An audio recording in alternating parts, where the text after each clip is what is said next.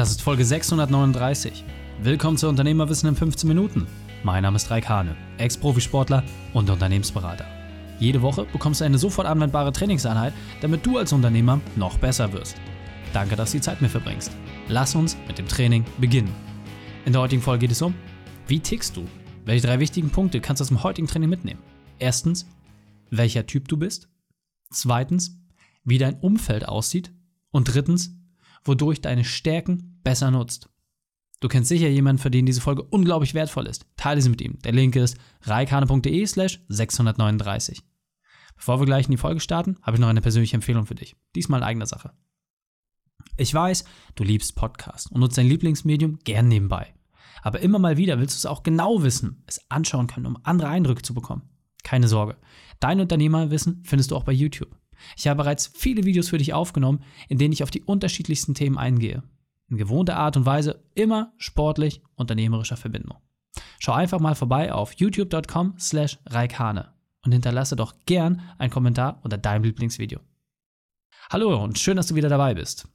Weißt du eigentlich, wie du tickst? Also weißt du, worauf du besonders anspringst und wie so dein Persönlichkeitstyp aussieht? In der Folge am Mittwoch mit Stefanie Stahl sind wir genau auf diese Themen eingegangen. Und als kleine Ergänzung zu dieser Folge möchte ich mit dir einfach nochmal überprüfen, ob du es nicht nur bei deinem Team erkennst, sondern vor allem auch bei dir selbst und dass du daraus die richtigen Schlüsse ziehen kannst. Deswegen, falls du die Folge noch nicht gehört hast, meine Empfehlung ist, einfach im Nachgang nochmal die Folge vom Mittwoch hören, um daraus einfach einen tieferen Eindruck zu bekommen, was genau die Unterschiede sind zwischen den Introvertierten und den Extrovertierten. So, das ist aus meiner Sicht ganz wichtig, nochmal als Grundlage. Und dann kannst du daraus auch ein viel besseres Bild für dich nochmal ableiten, wo du dann auch einfach merkst, hey, welcher Typ bin ich? Wie reagiere ich? Wie sehe ich das bei anderen? Wie sehe ich das bei mir? Wie kann ich entsprechend daraus so meine Schlüsse ziehen? Grundsätzlich einfach die Unterscheidung zwischen introvertierten und extrovertierten Menschen. Das wird in der Form erstmal sehr vereinfacht von mir jetzt dargestellt, weil der introvertierte Typ so wie man es auch schon ein bisschen raushört, er in sich geschlossen, in sich ruhend ist und seine Motivation, das ist das Wichtigste, seine Motivation auch aus dem Inneren zieht. Ja, das heißt, diese Personenart zieht gerne die Dinge aus eigener Kraft heraus, aus eigener Ruhe heraus und braucht wenig Kontakt von außen oder wenig Impulse von außen, um selber fröhlich zu sein. Bei extrovertierten Menschen sieht das ein bisschen anders aus. Sie sind gern unter Menschen, gern mit anderen unterwegs und ziehen ihre Energie auch aus anderen Menschen. Das heißt von allen Dingen, die von außen kommen. Ja, sie brauchen das, um fröhlich zu sein, brauchen sie die Motivation von außen. Wichtig, es gibt kein besser oder schlechter, das sind einfach nur zwei Ausprägungen. So wie du gelb oder grün magst, ist das eine oder andere nicht besser oder schlechter. Es sind einfach nur zwei Typen. Was wichtig ist, ich für mich persönlich habe immer, immer wieder über all die Jahre entsprechende Persönlichkeitstests gemacht. Und das Witzige ist, ich bin eine kleine Mischform. Ja, man könnte jetzt sagen, Mensch, Raik, du stellst dich irgendwie gerne nach vorne und bist immer auf der Bühne und äh, gibst da Vollgas. Du bist ja 100% extrovertierter Typ. Dem ist nicht so. Denn ich schöpfe auch ganz viel Kraft und Motivation aus mir selbst heraus, aus den eigenen Dingen, die ich mache.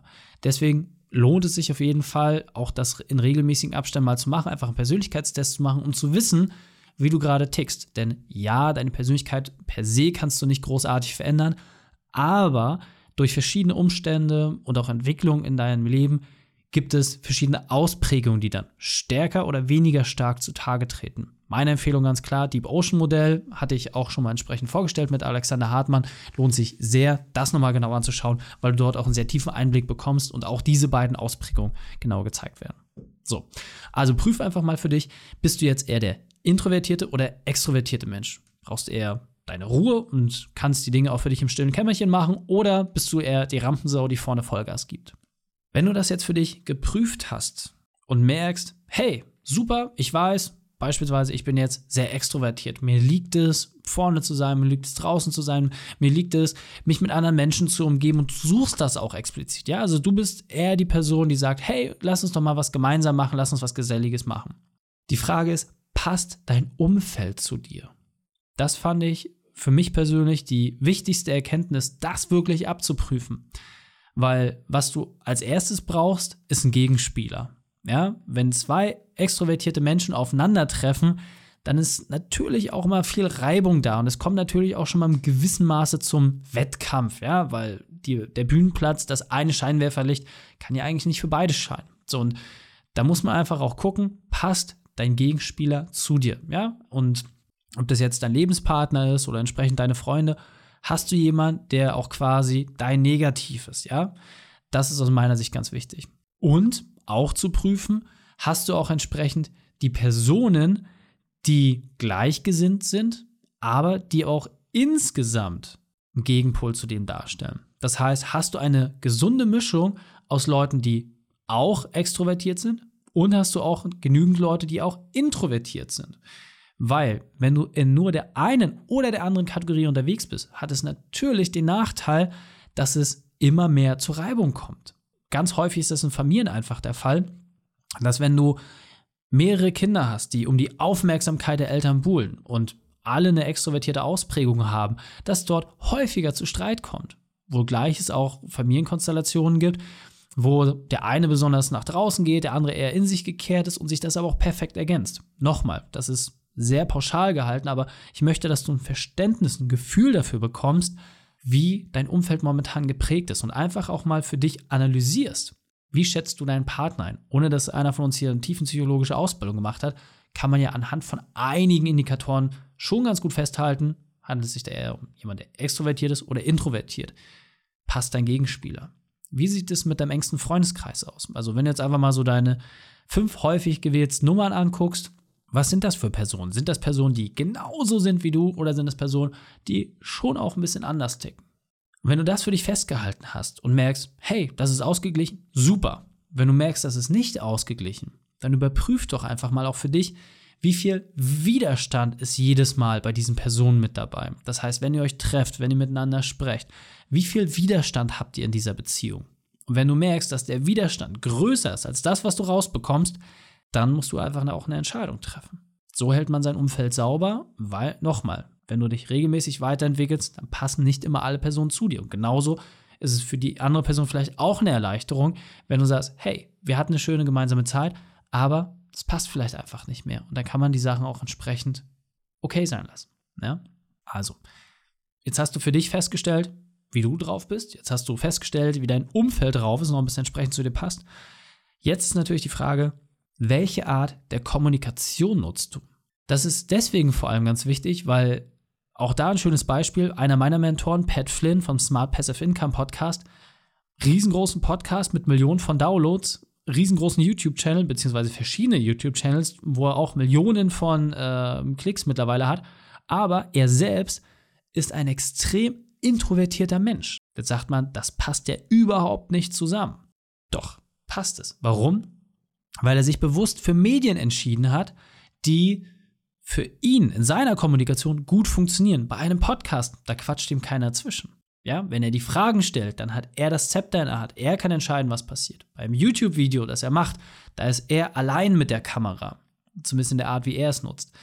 Und so hast du die Möglichkeit, auch die für dich passende Kommunikationsplattform zu finden. Ja, wenn du sagst, hey, ich möchte aber raus, ich muss Menschenmassen erreichen, super, dann ist vielleicht eher die Bühne für dich geeignet. So kannst du für dich einfach auch einen Kommunikationskanal wählen, der gut passt. Jetzt sagst du, ja gut, aber ich will gar keinen Podcast, ich will kein YouTube machen, alles super. Musst du auch nicht. Aber überprüf doch einfach mal auch die Art und Weise, in der du kommunizierst. Bist du jemand, der gern das Wort ergreift, in der Mitte steht und die Herde anführt? Das ist zum Beispiel eine Ausprägung, die ich sehr stark habe. Oder bist du eher die Person, die Fragen stellt, sich ein bisschen im Hintergrund bedeckt hält? Aber die Fragen haben so viel Wert für die Gruppe, dass sie insgesamt auch vorangebracht wird. Das heißt, überprüfe einfach, ob du gerade mit deiner Kommunikationsart auch entsprechend am besten auf deine Stärken einzahlst. Denn die größte Schwierigkeit ist es, wenn die Art und Weise der Kommunikation nicht auf deine wirklichen Stärken einzahlt. Das heißt, wenn du jetzt beispielsweise jemanden nimmst, der extrem introvertiert ist und ihn regelmäßig dazu zwingst, entgegen seines eigenen Wunsches auf die Bühne zu gehen, dann wird es halt nicht funktionieren. Das wird nicht funktionieren. Das heißt, es wird immer ein so großer innerer Widerstand aufgebaut, dass es irgendwann bricht.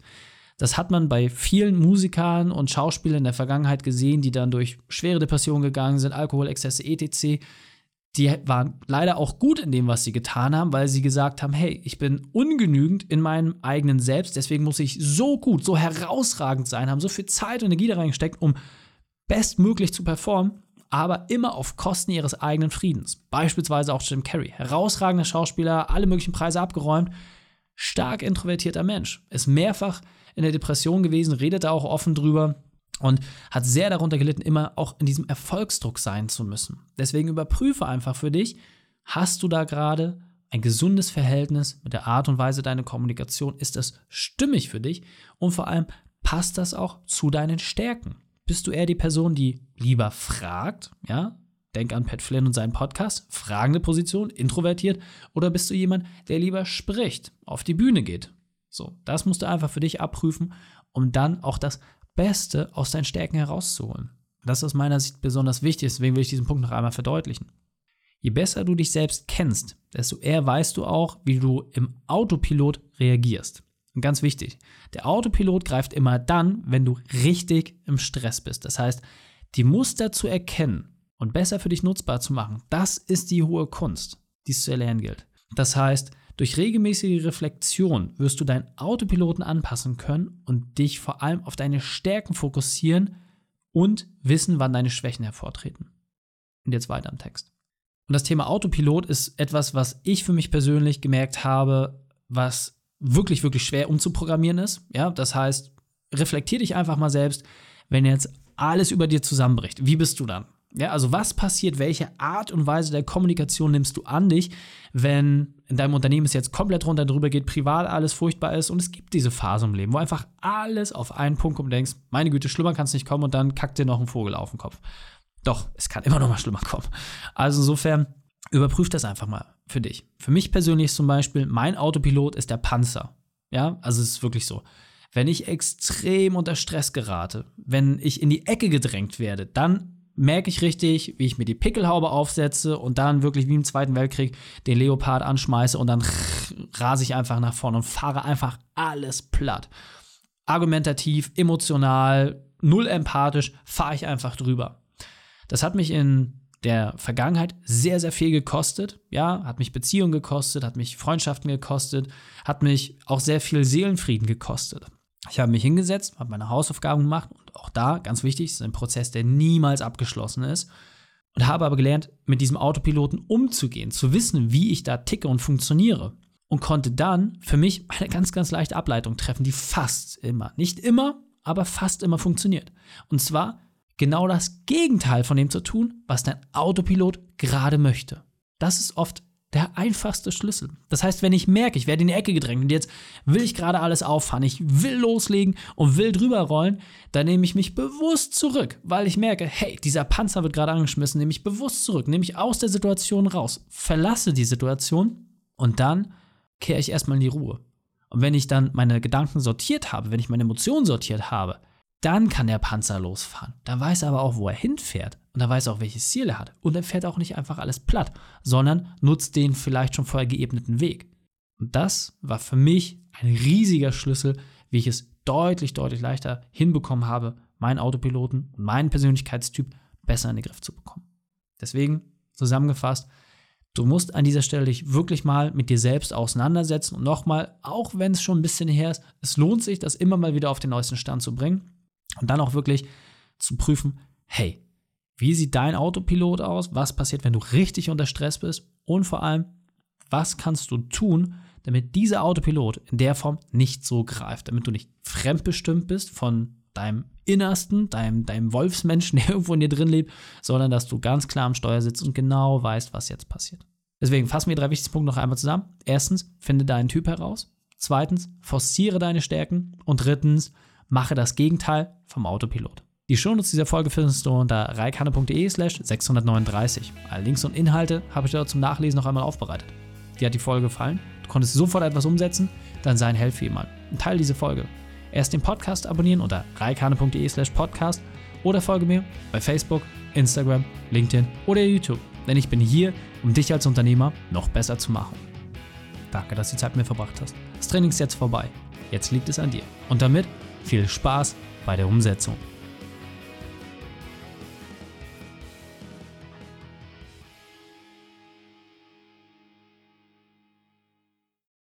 Und wenn du Ideen wie diese für dein Unternehmen auch umsetzen möchtest und auch 10 Stunden pro Woche weniger arbeiten, dann buche deinen Termin für ein kostenfreies Erstgespräch.